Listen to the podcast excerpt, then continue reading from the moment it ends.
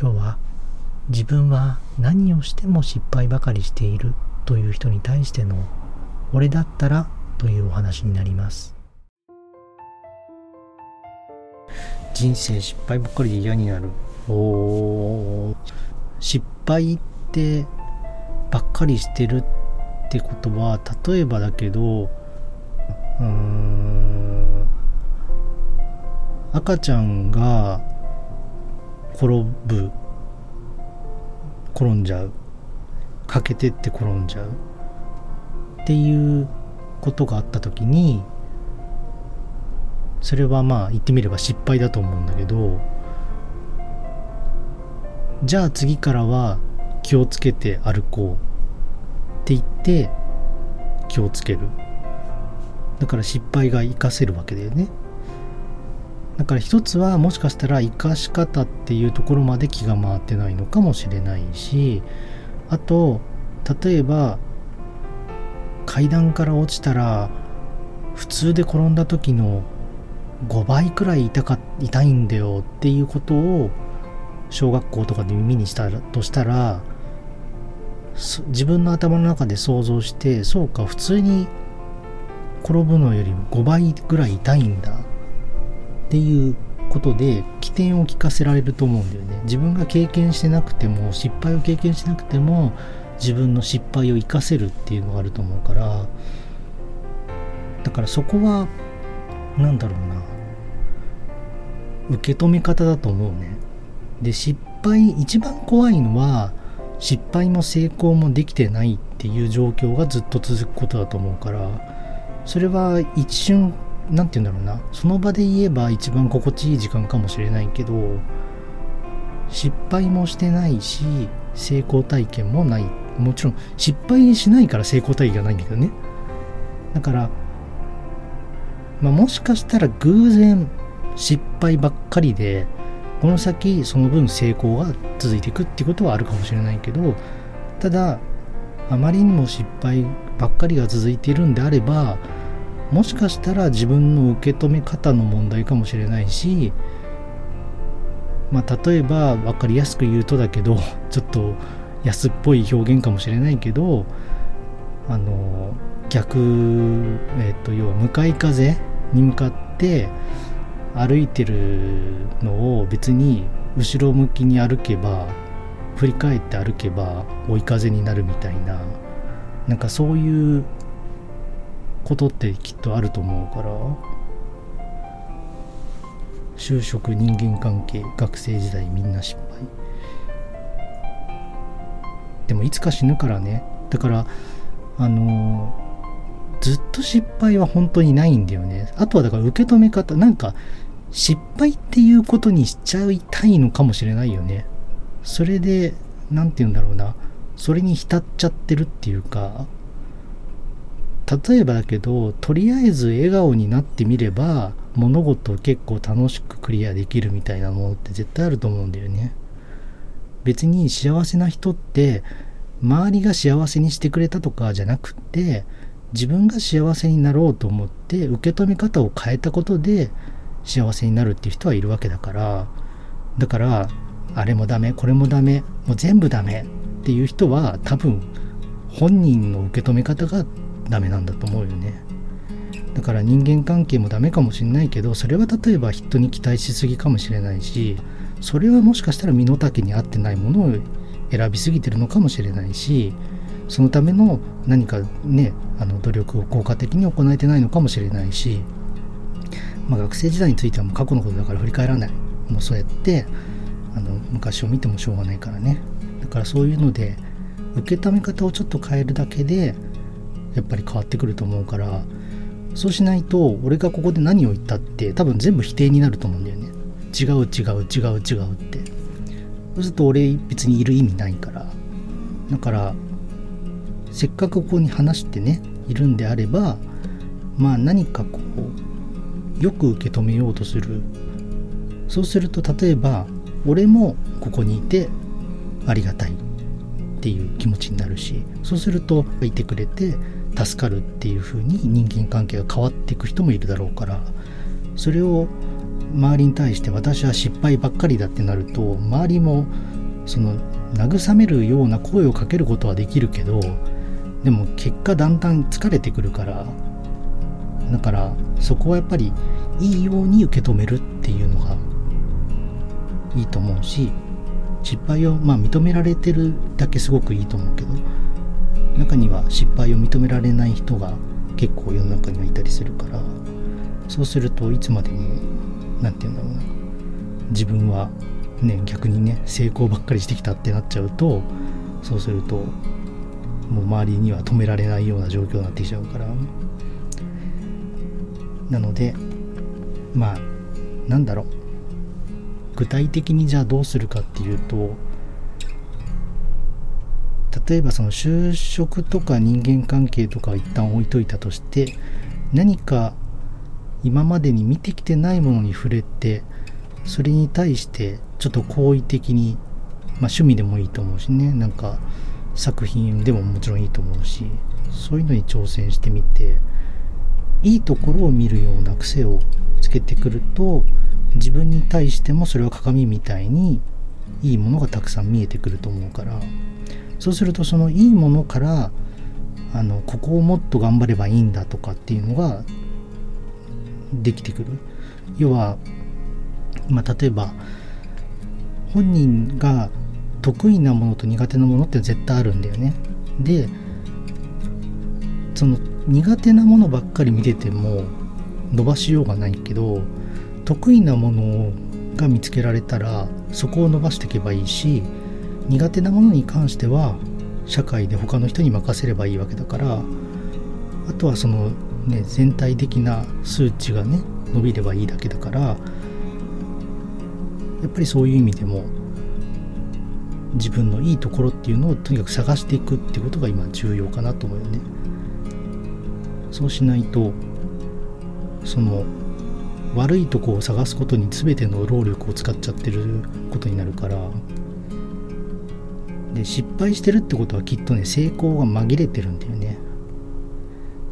だからそこを見つけられるといいと思う。失敗っていうのを認めてるわけだからそれは成功っていうのもなんとなく見えてるはずなんですよね。だから問題ないよ。あのほとんどの世の中の例えば脱サラって言ってね会社員を辞めてじゃあ自分は居酒屋さんを経営したいとか飲食店を経営したいとかね。なんかまあそうだな。何でもいいんだけどそうやってカフェを開きたいとかって言って、えー、開くんだよね。でそういう人のほとんどって言っていい人がやっぱ辞めちゃうんだよ途中で。で大体3年以内ぐらいに辞めちゃったりするんだよね。じゃあ長く続いているお店はっていうと10年耐えたお店なんだよね。結構まあ大体10年ぐらいが分かれ目って言われてるんだけど。だからもちろんねどれだけ資金を積めるかっていう問題も出てくるからそこの含めてだけは含めてではあるんだけどその10年耐えなかった人たちにとってはそのカフェを始めてみたことっていうのは失敗に分類されるんだろうけど10年頑張ってみてなんとか地元に認知されてって定着してったお店っていうのは多分成功に分類されるんだよね。同じことをしてるんだけど長く続けてるかどうかによって失敗も成功も変わってくる。だから忍耐強くやることだけでもあの同じやり方であってもそこが結構分かれ目になってきたりするからだから長く続けることっていうのはすごく重要かな。人間関係も一緒だよね、うん、別にね何て言うんだろう諦めるのが悪いとかではないんだけどただあれもこれもやりすぎたりするとあと人間関係なんかもっと分かりやすいよあの人ともこの人ともうまくやろうとしたって無理な話でだから友達とかパートナーとかだったらやっぱり一人もう一人でいいと思う。だから友達100人作ろうかなと本当かやめたやめた方がよくて一応その一人って決めた時にあのうまくいかないなってなったらじゃあ自分は何が悪かったのかな？何が問題だったのかな？何ができたのかなっていうふうに考えて自分を変えていければそうすれば相手としてもすごく助かるわけだし自分もやっぱり成長していくっていうところがあると思うから人を選ぶ離れないっていうのは重要だと思う。ねなんかえ俺も本当にそんな言葉があるのかどうなのかもちょっと正直知らないけどフランスのことわざでね服とお友達は3人まで3つまで。これ本当にあんのか知らないけどね。そうやって聞くから。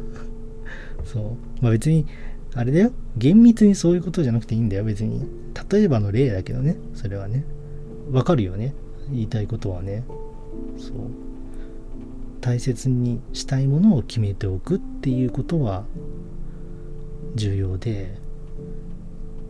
で本当に俺はまあそういう人がいてもいいと思うけど友達100人作るのはマジでやめた方がいいと思うよ。我慢ばかりする人生。うん。だからそれも受け止め方だよね。結局ね。だから何て言うんだろうな。八方例えば八方美人な人の特徴だったりするといろんな人にいい顔を見せたいってなって自分っていうものを見失っていくんだよね。だけど自分を見てほしいっていう欲求が強かったりするからだからどんどんどんどん苦しくなってくるんだよね。例えば一人に選べば自分の軸がしっかりしてくるから自分はこの人のために生きるとかこういう風にやりたいっていうのがはっきりするからあれもこれもっていうのが欲張りすぎてるところが出ちゃうと当然苦しくなる。おばあちゃんの言葉で言うと欲はどれだけ持っててもいいんだけどその欲に合うだけの徳を持ってないと自滅するよ。いう話はね。要は徳っていうのはちょっと表現がすごく難しいけどまあ簡単に言うとそれだけ欲望を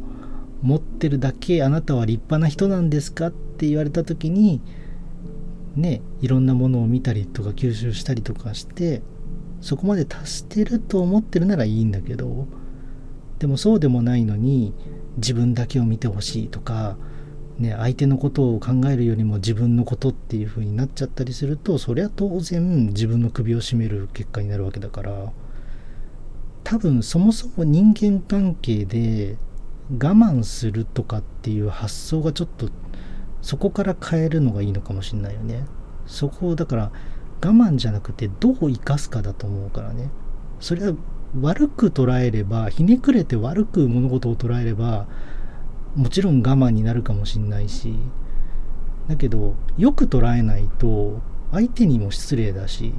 っていうか多分そうだね。相手に対して失礼だよね。それはね。うん。だって俺友達から我慢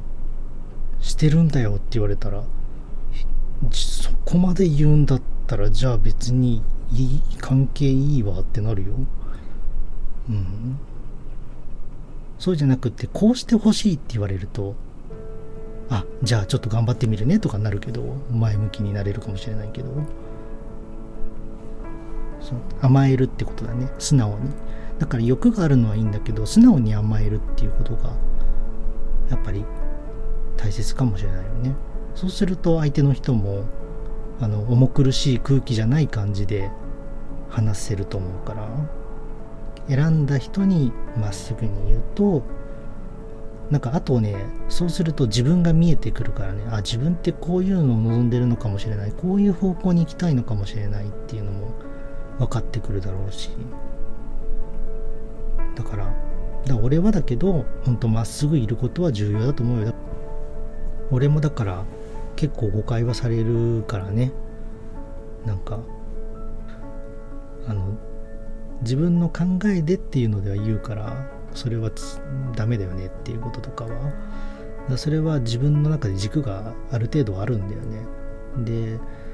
軸がない人は多分相談枠やってる人でもああかわいそうだね大変だったね辛いねしんどいねってね苦しかったねって言うかもしれないけどそれってその人本当に苦しめてるんだよね将来的に見た話で。どんどんどんどんその欲望っていうか自分と向き合うところを加速させちゃうから。だからやっぱりそのどこかでしんどいとかいろいろあるかもしれないけどそうそうそうこのままの自分でいいんだってなっちゃう。そうするとねじゃあまあ自傷行為とかもそうだよね。だからあれも多分わかんないけど本人ももちろんそれなりの葛藤とかはあると思うんだよ。大変だったことって。もちろんそれはないとは言わない、あの絶対あると思うんだけどそこで例えばねあの何て言うんだろうな。それで振り返って見てくれる人それで慰めてくれる人っていうのがあるとなんかそっちに甘えちゃったくなるのって人間の自然な欲望だと思うから。うんうん。そうそうだね。だから相談したとしてもどっかのタイミングではもうこの人無理だっていうのは相談受けてる人だって限界は来ると思うからそれでねいなくなった時にまた何て言うんだろうな。それまたそれをね今度よくしようになればいいんだけどまたそれでなんか失敗みたいな、うん、失敗しちゃったとか自分だけはなんでこんなにひどい思いをしなきゃいけないんだろうみたいな方向に受け止めちゃったらもうねいつまでもどんどん悪化する一方になっちゃうと思うのでいいように取るっていうこと。だってねまあもちろんね今このリスナーの人がどういうそれぞれどういう状況かは細かくは分からないにしても一応だって明日のご飯は食べれるでしょ。まず。おそらくだけど。ねでもしご飯食べられなくても最寄りの役所に行けばパンいくつかって1つとか2つは大体保証されてるのは日本の場合はみんな保証されてるから。それは役所に行けばねあの申請出せばもらえるし。なんだったらあの銭湯とかに行くチケットも自治体によってはうちの俺の住んでる自治体とかもあの配ってたりするから入れる。要は生きていけるんだよ。それの何が不満なんだと。どれだけどれだけ満たされたら納得するんだっていう話でもあるよね。逆に言えば。俺のおじいちゃんとかおばあちゃんの時代とかはもう明日の食べ物がなかったわけだよそもそも。塩のお湯にきゅうりを入れた飲み物だよ。それ連日ご飯ですって出されて。ねえ多分不満言うでしょうきっと。あとは雑草とか。もう本当の話だからね。甘えすぎちゃってるのかもしれないし。ただもちろんしんどい部分は何て言うんだろうな。じゃあ時代が変わってねその情報が満たすいろんなので情報があって、ね、みんな裕福な人とかもいろんな情報が入ってきたりする中で昔とじゃあ痛みは一緒かって言ったら一緒ではないと思うけどでも最低限の部分っていうのは保証されてるわけだしだからそこはもうほんとまた捉えようだと思うよね。うん。だから悪く捉えればなんだろう。なんで私に月100万勝手に入ってこないんだとか。それは言えればそうだよね。だってそういう人も世の中にはいるわけだからね。例えば生活保護であのすごいお金でねあの車買ってる人だっても世の中にはいたりするからなんで私はそうじゃないんだろうっていう受け止め方をすればそうかもしれないけどでも明日のご飯がきゅうりのお湯の 飲み物じゃないと。いやとりあえず助かるな。っていう捉え方だってできるわけだよね。だからそれはもう物事ほんと捉え方によると思うから例えばね街中を歩いててなんか目の前の人とぶつかっちゃったと。でそれをまあ明らかに何か違う部分もあるかもしれないけど自分がうっかりしてたって捉えるか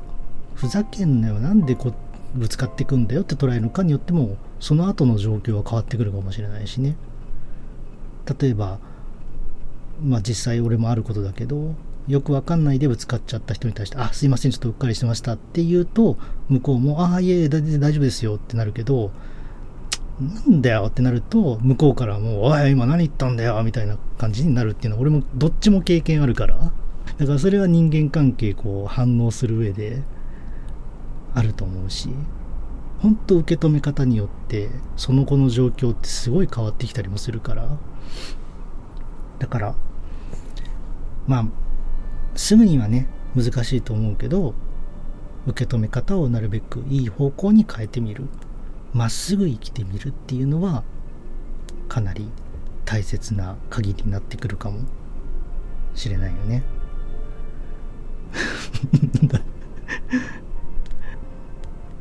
俺結構その町工場が多いところに生まれて、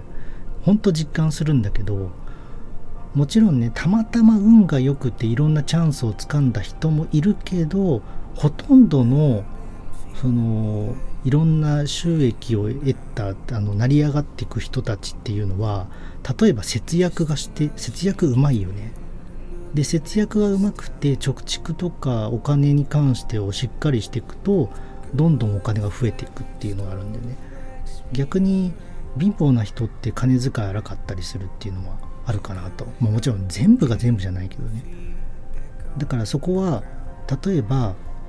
あのそれは今のお金の話だけどまあ幸せな人がねやっぱり笑ってるんじゃなくて笑ってる人にやっぱり幸せって集中していくと思うんだよね。だって一緒にいるんだったら笑顔の人といる方が楽しいわけだし。だそういう意味では簡単なことでもあると思う。うん。受け止め方とかなりふり方っていうのはちょっと変えてみるだけでも全然違う。でまたみんながねちょっとしたところにすごくこだわる世の中になってる気がするから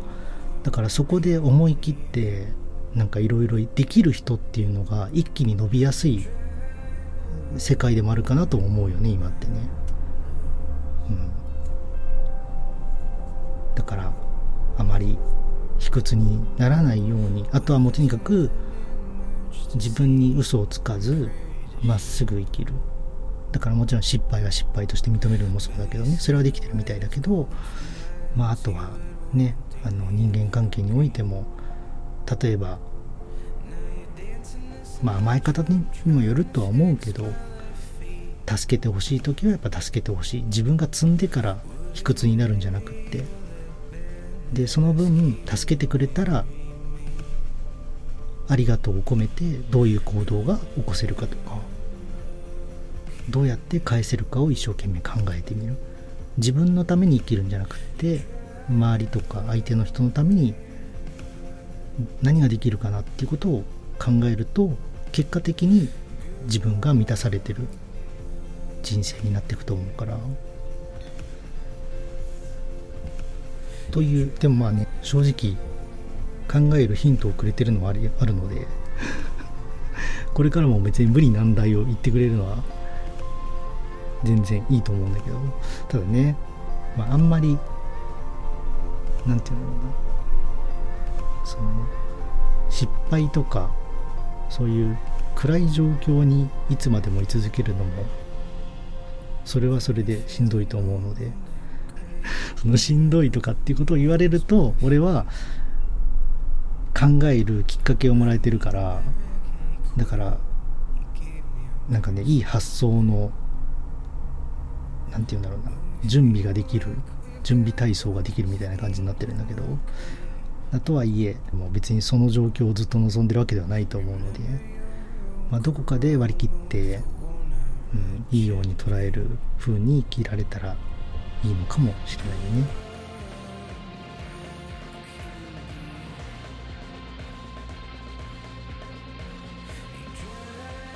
やまない闇に種をまこう。コータがお送りしました。ウェブサイトコータ .jp では生き方や捉え方のヒントを記録しています。また YouTube の配信も行っています。今日もありがとうございました。おやすみなさい